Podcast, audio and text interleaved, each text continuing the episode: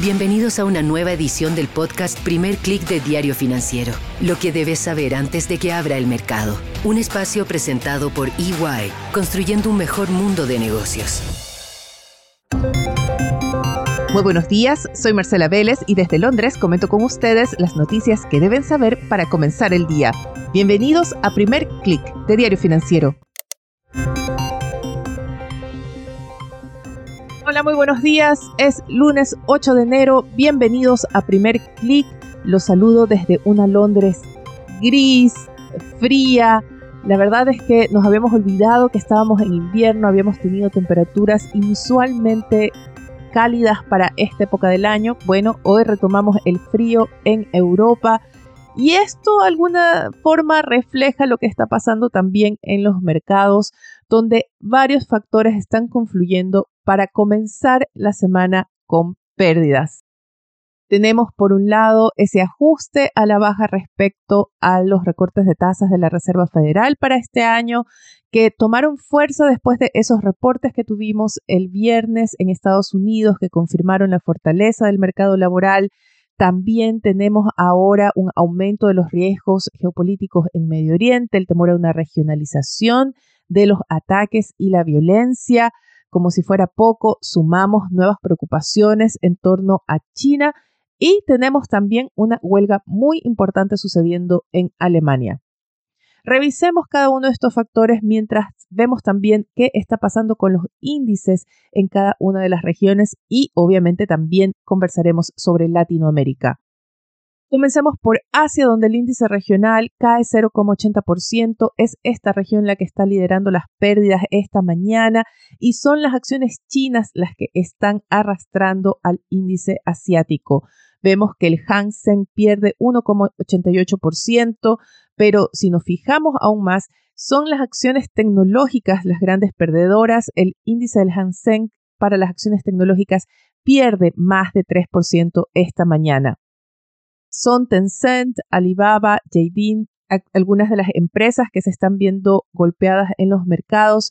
Hay expectativas, hay preocupación por los anuncios de nuevas regulaciones en la industria de videojuegos. Sin embargo, hay reportes de que Beijing habría despedido al responsable de estas regulaciones, estaría tratando de moderar el impacto de los anuncios, algo de poner marcha atrás y consultar a la industria pero como siempre no hay mucha claridad, no hay mucha transparencia sobre este tema regulatorio.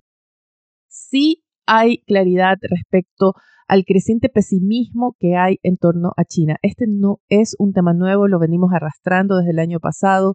Ya 2023, China fue una gran decepción para los analistas, para los mercados que esperaban una acción más fuerte de parte del gobierno central para estimular la economía, sobre todo la demanda interna. Esto no sucedió, todavía es algo que se está esperando para este año. Sin embargo, Beijing parece no estar dispuesto a avanzar en esa dirección. Esta semana va a ser importante el día jueves, que ya van a ver, se trata de un super jueves. Este jueves tendremos los datos de inflación de China, analistas están previendo que se marque la tercera contracción mensual consecutiva en el índice de precios como una confirmación de esta debilidad del consumo interno que está golpeando no solo empresas chinas, sino también a todas aquellas empresas que tienen en ese país uno de sus principales mercados, sobre todo empresas de retail, empresas de lujo, en su mayoría europeas. También se espera que China muestre una desaceleración en ese repunte que estaba marcando en las exportaciones e importaciones, así que se suma a la debilidad de la demanda interna también una desaceleración en la demanda global por productos chinos. Es este factor, estas expectativas también lo que está arrastrando a las acciones asiáticas y se extiende de alguna forma también fuera de esta región. Vemos a las acciones europeas operando a la baja, golpeadas también por lo que está pasando en torno a China y también como parte de esta nueva ola de menos apetito por el riesgo debido al ajuste de las expectativas en torno a los recortes de tasas de parte de los grandes bancos centrales, pero sobre todo de parte de la Reserva Federal.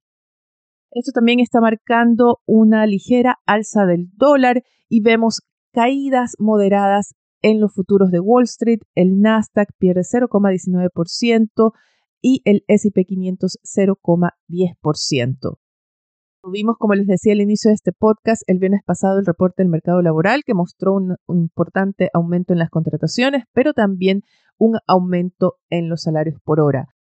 Este último factor, sin embargo, algunos analistas le ponen algo de precaución en tomarlo tan literal, creen que se trata más bien de un ajuste del poder adquisitivo más que de un factor inflacionario y creen que así lo va a leer la Reserva Federal.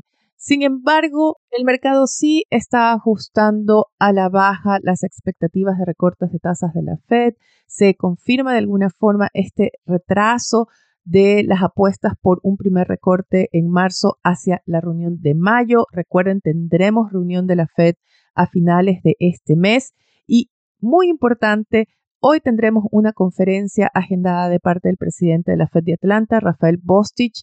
Él es un miembro bastante influyente, los mercados siguen mucho sus intervenciones públicas y muy importante, él antes de fines de 2023, a mediados de diciembre o hacia la tercera semana de diciembre, había dicho que él veía espacio para dos recortes de tasas de la Fed en 2024 y que estos se darían hacia el segundo semestre. Esta es una idea que comparten algunos analistas y Bostich es precisamente uno de los nuevos miembros del Comité de Política Monetaria de la Reserva Federal para este año. Así que los mercados van a seguir con mucha atención lo que tenga que decir Rafael Bostich en su intervención de hoy. Vayamos a Europa, donde les decía hay una huelga muy importante y se trata de la huelga de agricultores en Alemania. Esta es una protesta masiva que se está produciendo contra los recortes de subsidios anunciados por el gobierno. ¿Por qué es importante? Porque es una consecuencia de esta crisis presupuestaria en que está el gobierno alemán que tiene como trasfondo la desaceleración económica que ha venido arrastrando la principal economía de la eurozona desde 2022 y que se calcula terminó 2023 con una contracción de su economía. Para 2024 había expectativas de que sea el año de la recuperación, pero también estas apuestas se han ido desacelerando. Hay que seguir con mucha atención lo que sucede en Alemania, que marca definitivamente también el ritmo de lo que sucede en la eurozona. Pasemos ahora a Medio Oriente, donde hemos tenido noticias importantes el fin de semana, declaraciones importantes, sobre todo que dan una muestra del aumento de los riesgos políticos. Tuvimos al ministro de Defensa de Israel, Joaf Galant, advertir que este país está peleando no contra un enemigo, sino contra un eje, es decir, un grupo de fuerzas que apuntan a una dirección o que amenazan a Israel. Esta declaración cobra mayor importancia después de que el secretario de Estado de Estados Unidos, Anthony Blinken, advirtiera que este es un conflicto, esta guerra de Israel contra Hamas arriesga a regionalizarse, arriesga a una regionalización de la violencia si los gobiernos y partes involucradas no ponen de su parte para encontrar una pronta solución. Una de estas consecuencias ha sido lo que sucede en el Mar Rojo con los ataques de las milicias hutíes contra embarcaciones comerciales que llevó al despliegue de una embarcación militar de Estados Unidos y también una de Irán.